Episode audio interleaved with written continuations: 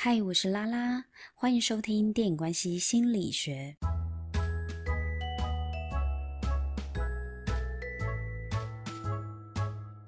今天要跟大家分享的是韩剧《双甲路边摊》的第六集《冷掉的炸鸡哲学：职场低潮的解方》。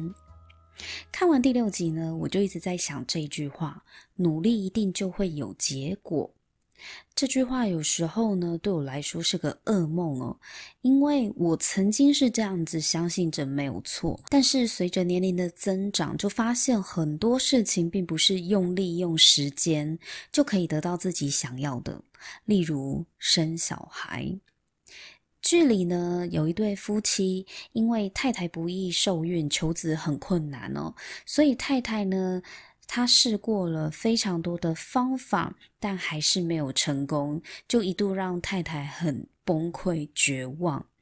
这位太太呢，是个勤奋努力的舞蹈家，她从小的信念就是努力一定不会辜负我的，最后一定会有结果。我相信很多人呢，都跟这位太太一样的想法，当然包括我自己。我也曾经相信努力到最后一定会有痕迹，终将会有回报。可是呢，随着年岁增长，我发现并非事事如此。如果你的个性呢，也是非常吃苦耐劳型的，太执着于结果这件事情呢，这句话有时候反而变成我们的枷锁。剧里的太太啊，为了求子，她做过了很多次的试管婴儿，包含要每天打排卵针，然后手上都是刺满了针孔。我相信，如果有做过试管婴儿的夫妻俩，一定很能体会这个过程是漫长的等待哦。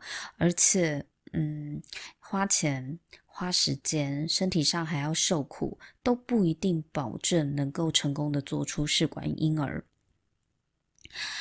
这位太太呢，她后来有一次好不容易怀孕了，但是呢，后来又流产了。宝宝还是没留住，这就是压垮太太的最后一根稻草。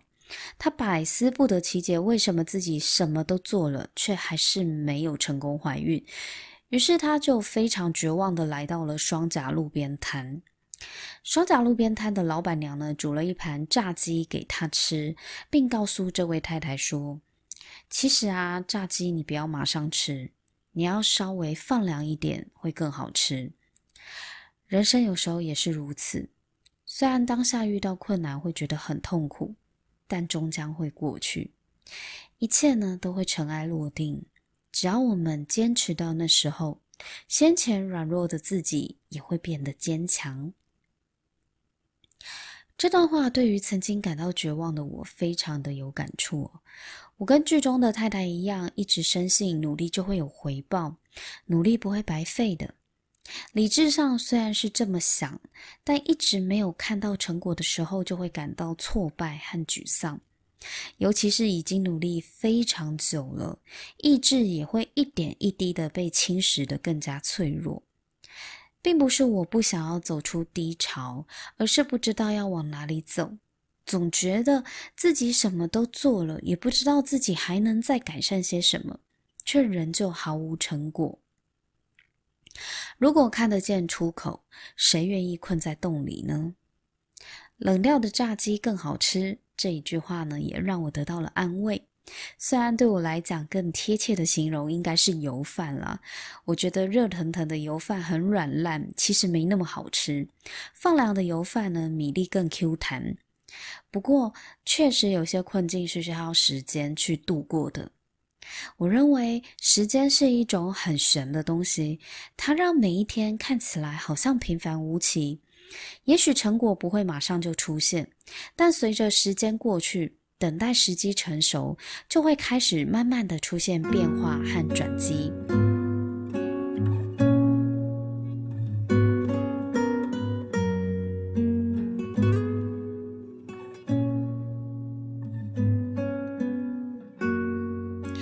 以我工作经验来讲，身为一个企业业务呢，真的要很大的抗压性。业务一定要努力，但努力并不一定会有业绩，因为业绩虽然跟努力有正相关，但没有绝对性。